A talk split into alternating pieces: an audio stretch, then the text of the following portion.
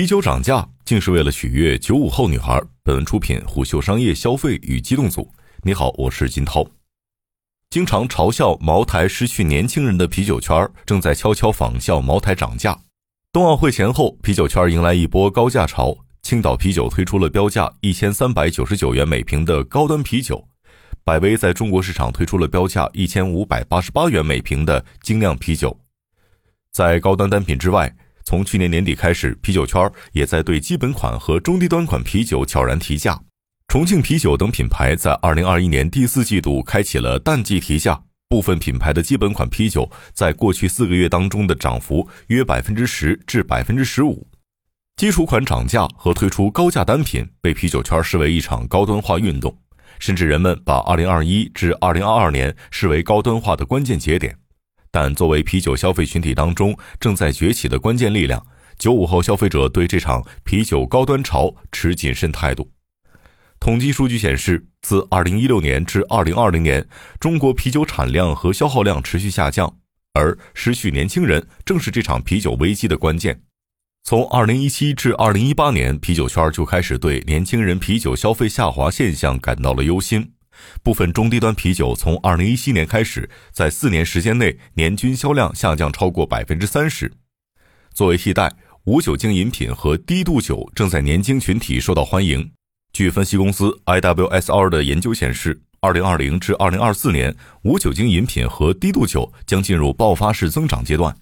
二月十二号，青岛啤酒淘系平台销量数据显示，其一千三百九十九元的高端啤酒在三十天的时间里销量超过三百。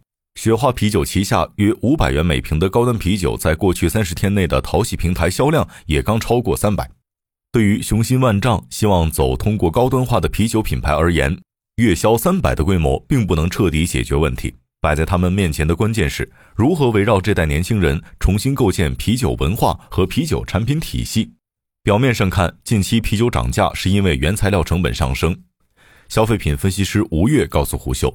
上游原材料中，大麦价格提高，让全球啤酒厂商都在提价或准备提价。适合做啤酒的大麦主要通过欧洲产地进口，而2021年海运价格上涨、疫情因素、部分市场的新增需求等，让供给变得稀缺。一个明显的案例是，自2015年之后，并未从欧洲产地进口过大麦的加拿大，在2021年底和2022年初加大了欧洲大麦采购。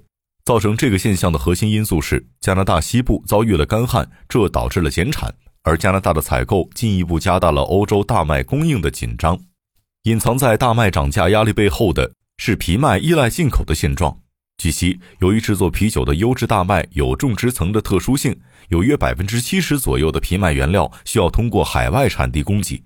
而二零二零年下半年开始，中国皮麦三大海外产地分别是加拿大、法国、阿根廷。在加拿大产能降低且分食欧洲产能时，本土品牌面临着欧洲大麦更为抢手的现状。大麦并非唯一让啤酒品牌成本承压的地方。在二零二一年十月，有精酿品牌创始人告诉虎嗅，包装成本、人工成本、冷链物流成本等在二零二一年均有上升。而疫情因素下，部分线下渠道受到影响，大部分品牌都在发力线上端，本土头部啤酒品牌和国际大牌扎堆。这导致新品牌、中小品牌在线上流量环节也面临更大的成本压力。但有不愿具名的人士告诉胡秀，成本压力导致的啤酒价格上涨只是表面因素。二零零七至二零零八、二零一七至二零一八，国内都出现了啤酒涨价，都和成本压力有关。但这一次相比从前略有不同。该人士认为，二零一七年之后，二十至三十年龄段的消费者在啤酒领域更低的消费热度，是这场涨价背后的关键原因。简单说，喝中低端啤酒的人变少了，成本压力下，中低端啤酒在过去十年一直是薄利。当消费人数锐减时，这个品类面临的压力就陡增了。所以，各大品牌都在研发更高客单价的产品。该人士直言，导致今天行业出现如此压力的本质是同质化、价格战带来的赛道畸形。大部分中低端啤酒在过去十几年的时间内，很少有品味、品质侧的优化升级，更多是营销战、价格战。大家都希望低价扩张，迅速拿下市场，产品本身缺乏竞争力。隐藏在年轻人对中低端啤酒兴趣降低现象背后的另一个因素是，Z 世代消费者开始面临更多的选择。一位米酒品牌创始人在二零二一年九月告诉胡秀，二零二零至二零二一微醺风口很强，而米酒、鸡尾酒、无酒精饮品等品类都获得了机会，反而是一些传统品类在年轻人市场遇到挑战。新品类在口感、市场定位、包装风格、销售渠道上都有明显的差异，这恰恰是同质化的啤酒所急需的变化。一个深层次的问题是，涨价和高价单品像是一把双刃剑。一方面让新产品和中低端产品形成明显差异，另一方面却又增加了消费门槛。啤酒正在进入分众时代。吴越认为，涨价和高单价产品其实是一种筛选用户池的手段。对于那些非常喜欢啤酒或者有高价啤酒刚需的人而言，它会提供一种强满足。对于年轻人来说，那些天然喜欢啤酒的 Z 世代会成为潜在用户。而那些本身就不属于啤酒世界的 Z 世代，会因此而更明确地对啤酒说不。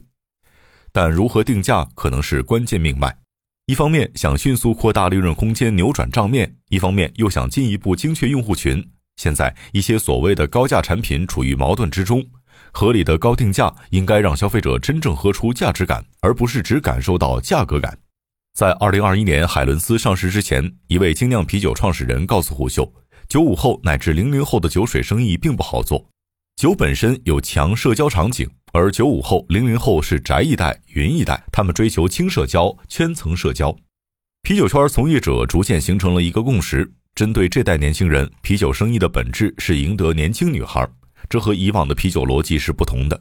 在过去几十年中，啤酒生意的关键是进入那些核心男性酒友的关键消费场景和社交场景。比如，一个在啤酒圈总能听到的说法是：光着膀子撸着串儿，看着小电视机上的足球赛，进球了，哥几个喝一杯。但这种场景在今年九五后身上正在逐渐淡化。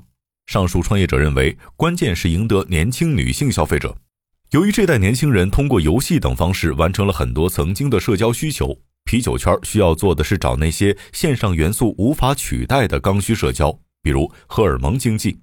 这是啤酒为数不多的在年轻人世界的活路。当我们把年轻女孩吸引到啤酒世界时，不会缺少男性用户；而在荷尔蒙驱动下，他们一定会从纯粹的线上世界迁徙到线下。这是啤酒能够找到的不可替代场景。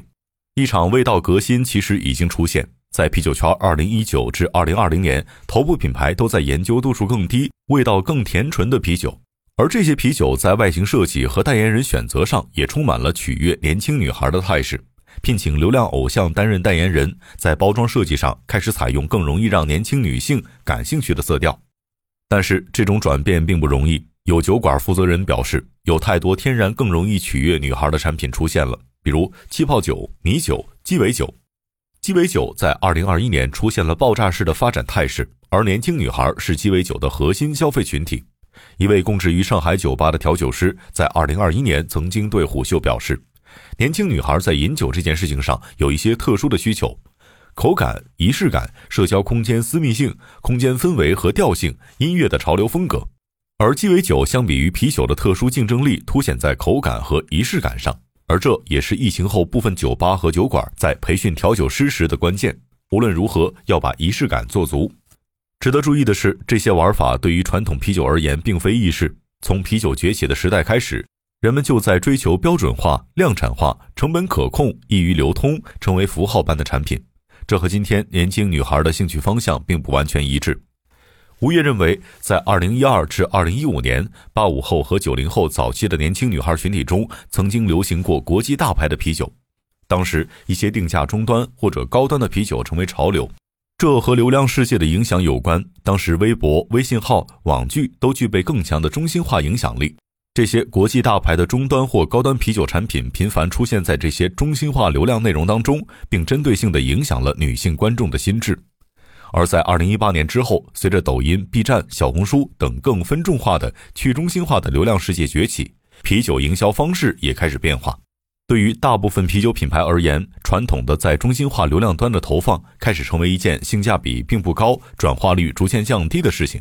但是在以 UP 主和 KOL 为核心的新流量世界，啤酒相比于鸡尾酒等产品有着天然的创作劣势。过于标准化的产品让内容端缺乏更多的灵活空间，而品牌依然保持了传统的甲方思维。